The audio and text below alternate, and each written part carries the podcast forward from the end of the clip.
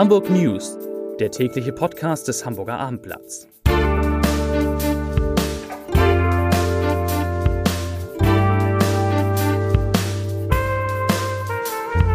Herzlich willkommen. Mein Name ist Lars Heider und heute geht es in unserem Podcast um einen spektakulären Plan für die Hafen City, in dem auch der renommierte Hamburger Kardiologe Professor Karl-Heinz Kuck eine große Rolle spielt. Wir sprechen mal wieder über die Deutsche Post und über die Briefzustellung.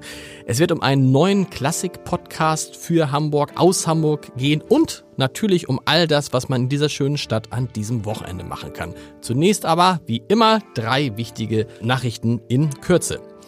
Wir haben in dieser Woche schon mehrfach berichtet über die Elektro-Tretroller, die nach Hamburg kommen und über die Probleme, die es damit gibt, wenn man sie nicht überall abstellen kann. Der Senat will ein vermeintliches Chaos jetzt verhindern, indem er sagt, jeder Anbieter darf nur 1000 Elektro-Tretroller im Bereich des Ring 2, also im innenstadtnahen Bereich, abstellen. Man ist mit etwa fünf Anbietern in Verhandlung. Das Problem, es ist eine freiwillige Abmachung, also die Anbieter müssen zustimmen. Ich bin gespannt, ob das soweit kommt. Auf der Marschbahnstrecke nach Sylt werden von kommender Woche an, das ist sicherlich eine sehr gute Nachricht, längere Züge eingesetzt. Die Zahl der Sitzplätze wird dann von bisher 820 auf 1000 pro Zug steigen. Und Ian Karan, unser ehemaliger Wirtschaftssenator, wird am Montag 80. Man darf ja nicht vorher gratulieren, aber wir haben ihn für ein langes Gespräch getroffen, das man dann schon an diesem Wochenende im Hamburger Abendblatt und auf abendblatt.de lesen kann. So, und ich habe wieder vier liebe Kollegen und Kolleginnen zu Gast. Ich fange mal an mit Christoph Rebatschik, der nicht nur in der Online-Redaktion arbeitet, sondern auch ein Gesundheitsexperte ist. Und Christoph, wir beide hatten gestern Abend ein überraschendes Gespräch. Zu Gast waren ja, zu Gast waren ähm, Professor Karl-Heinz Cook, also einer der deutschen Herzpäpste überhaupt, wenn man das sagen kann. Eigentlich kann es nur einen geben, das kann nur Cook sein. Und äh, wir hatten da den Miteigentümer des Lanser Hofes, Christian Harisch. Ja, der uns über doch sehr spektakuläre Pläne, die in Zusammenhang mit Cook stehen, informiert hat. Genau, also alle haben sie natürlich gerätselt. Äh, Professor Cook, der ein Vierteljahrhundert am, an der AK St. Georg gearbeitet hat, die AK St. Georg Asklepios Klinik St. Georg zu einem der Kardiologiezentren, wie er sagte, der Welt, zu einem der besten der Welt gemacht hat, scheidet da aus, sein Vertrag läuft aus, Ende des Monats und alle haben gerätselt, wo geht er hin? Und wo geht er hin? Ja, und er geht tatsächlich zum Lanzerhof, zum Landsmedikum hier nach Hamburg. Genau, er wird haben wir erfahren, Mitglied des Management Boards, also eine Art erweitertes Vorstandsmitglied. Und da dachten wir schon, wow, das ist schon eine gute Nachricht und eine interessante Nachricht, aber es wurde noch interessanter. Was ja. plant nämlich der Lanzerhof? Ja, der Lanzerhof möchte hier in Hamburg am liebsten in Wasserlage, das heißt also Alster oder Elbe, einen, im Prinzip seinen Unternehmenssitz hierhin verlegen, hier die große Zentrale machen. Es gibt ja Filialen in Anführungsstrichen in London, auf Sylt, in Tirol.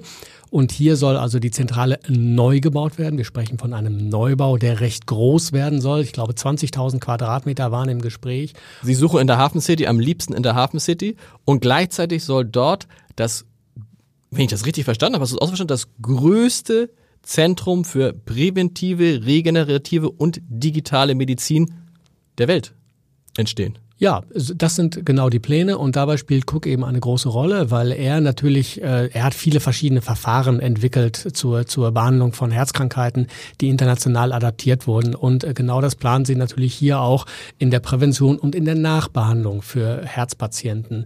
Und da ist äh, Cook natürlich der Richtige, um das zu organisieren, eben weil er die Digitalisierung in der Medizin voranbringen kann, weil er im operativen Geschäft sozusagen arbeitet und obwohl er 67 Jahre alt ist, das hat er gesagt. Ja, das fand ich überragend. Also er hat 18 Jahre im UKE gearbeitet, 25 Jahre jetzt bei Asklepios oder in St. Georg, das gehört ja nicht immer zu Asklepios in der ganzen Zeit. Und dann hat er gesagt, er freut sich auf die nächsten 20 Jahre. Er hat gesagt, ich kann das noch 20 Jahre machen. Und wenn man sich äh, das vorstellt, dass wir alle darauf warten, eigentlich in Rente zu gehen, und er sagt, ich bin 67, ich kann das noch 20 Jahre machen und er möchte es machen. Und so wie er über seine Arbeit gesprochen hat, ist ihm wirklich wichtig, dass er nicht nur Topstars wie David Bowie und Udo Lindenberg behandelt, denen er im Prinzip das Leben gerettet hat, sondern dass er auch, ich sage jetzt mal ein bisschen despektierlich, die Hamburger Oma behandelt, die bei der Technikerkrankenkasse genau. versichert ist. Und ähm, das zeigt ganz klar, dass das für ihn nicht ein Job ist. Er, ist, er fühlt sich dazu berufen. Wahnsinn. Und vor allen Dingen ist es keiner, der sich viel für Freizeit zu interessieren scheint, was eine fast geniale Überleitung ist zu Franziska Coesfeld aus der Online-Redaktion. Franziska, an diesem Wochenende heißt es, ist in Hamburg so viel los wie lange nicht mehr. Das Wetter ist so okay, 22 Grad, ein bisschen Gewitter Es und wird so. schon sommerlich. Wird, wird schon Ja, sommerlich. ja. Aber was kann man alles machen in dieser schönen Stadt? Man hat eine riesige Auswahl. Heute startet zum Beispiel der lange Tag der Stadtnatur, der aber nicht einen Tag geht, sondern drei Tage lang. Ähm, spannend wird sicherlich auch ähm, 48 Stunden Wilhelmsburg. Dabei zeigt Wilhelmsburg zum zehnten Mal, was die Elbinsel musikalisch so drauf hat. Fast 150 Bands und Solokünstler zeigen an 55 Orten, was sie so drauf haben. Und man kann erleben, dass Wilhelmsburg gar nicht so weit weg ist vom Zentrum mit der S-Bahn. Und auch ganz schön. Und ganz schön, sind das ein paar Minuten. Für alle, die, die noch nie da gewesen sein sollten. Entschuldigung, ja. Motorradgottesdienst? Der ist auch am Sonntag. Wahnsinn. 30.000 Biker am Michel. Es wird also richtig laut. Wer es ein bisschen leiser mag und nicht motorisiert, der nimmt nimmt an der Fahrradsternfahrt ähm, in die Hamburger Innenstadt äh, teil. Aus allen Himmelsrichtungen Das kommen ist parallel. die.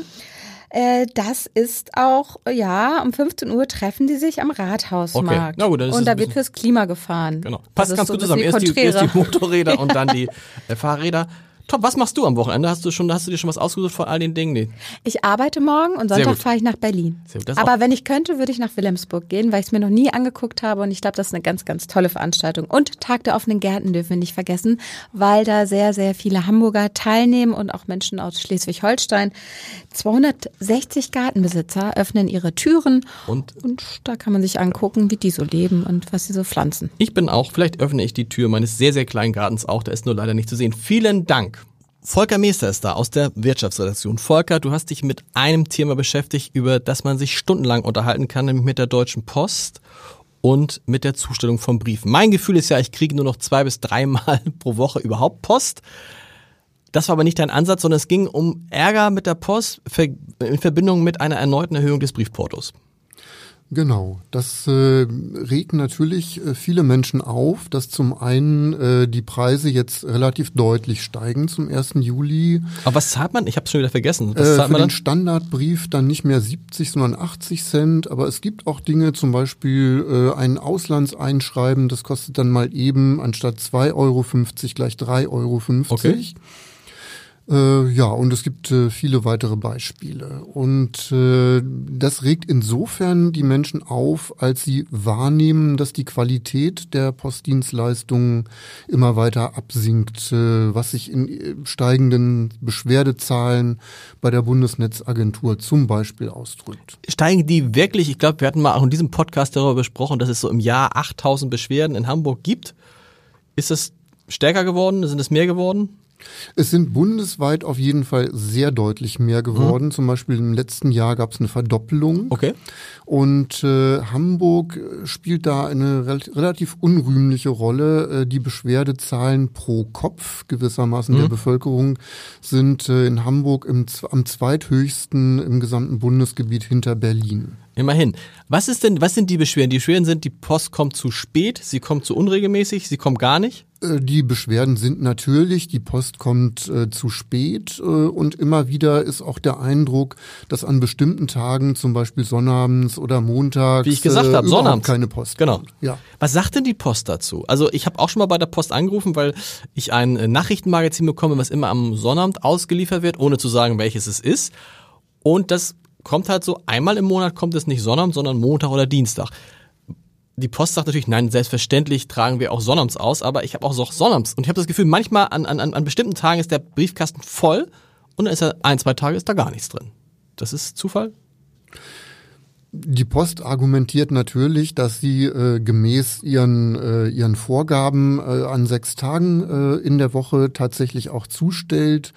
Und sie sagt, na ja, äh, diese Preiserhöhungen müssen sein, damit wir die Qualität bei äh, ja, sinkenden ähm, ja, Briefaufkommen auch halten können. Aber wie gesagt, äh, gerade äh, diese Qualität, äh, die wird der Post ja von vielen Menschen abgesprochen. Vielen Dank. Ja, also äh, wir gucken mal mal sehen, was morgen im Briefkasten ist. Holger Truhe ist da, der stellvertretende Chef unserer Kulturredaktion. Das ist immer eine große Freude, wenn Vielen du hier Dank. bist, äh, lieber Holger. Heute bist du ein bisschen so in eigener Sache hier. Wir sitzen in einem Podcast und wir wollen über einen neuen Klassik-Podcast sprechen, den es jetzt beim Hamburger Abendblatt für Hamburg gibt. Was ist das für ein Podcast? Ganz genau.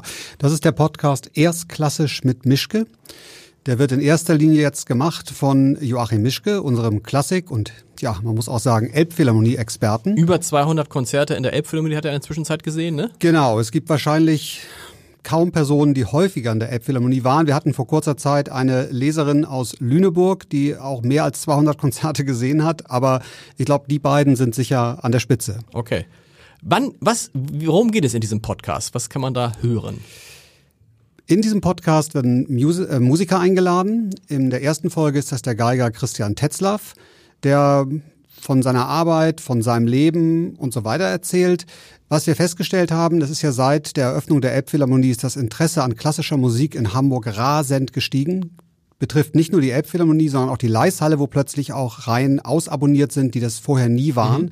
Das heißt, es gibt ein sehr großes Interesse an klassischer Musik und wir glauben, es gibt auch ein sehr großes Interesse daran, klassische Musiker vorzustellen, sie aus dem Nähkästchen plaudern zu lassen. Christian Tetzlaff ist so einer. Das ist, klingt sehr interessant. Den kann man also sich an diesem Wochenende kann man die Premiere von Erstklassisch gar nicht so einfach ausprobieren. Erstklassisch mit Joachim Mischke.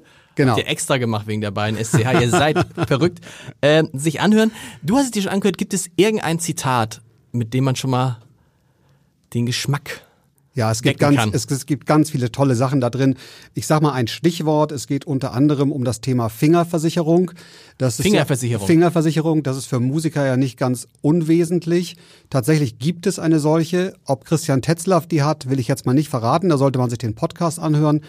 Sehr schön fand ich auch, ähm, dass er in dem Podcast erzählt, dass er, als er das Elgar-Konzert zum ersten Mal gespielt hat, er die ganze Zeit einen Puls von 160 gehabt hätte.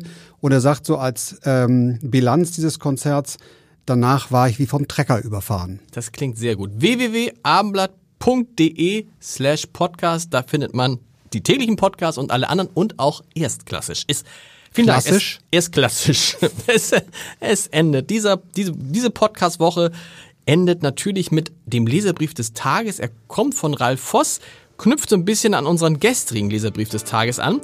Ich zitiere. Plastik, also Entschuldigung, es geht natürlich um die Vermeidung von Plastikmüll und um die Ankündigung von Aldi, keine Plastiktüten mehr für Obst und Gemüse kostenlos auszugeben. Ralf Voss schreibt, Plastikbeutel für Obst und Gemüse habe ich bis vor kurzem wie selbstverständlich benutzt bis mich meine beiden Töchter ins Gebet nahmen und mir dieses vermeidbare, potenziell umweltschädliche Verhalten vor Augen führten. Beim nächsten Einkauf legte ich die Bananen ohne Beutel auf das Laufband. Man gewöhnt sich schnell daran und es fühlt sich zudem gut an, einen kleinen Beitrag für die Umwelt zu leisten. Das stimmt. Wir hören uns Montag wieder. Tschüss.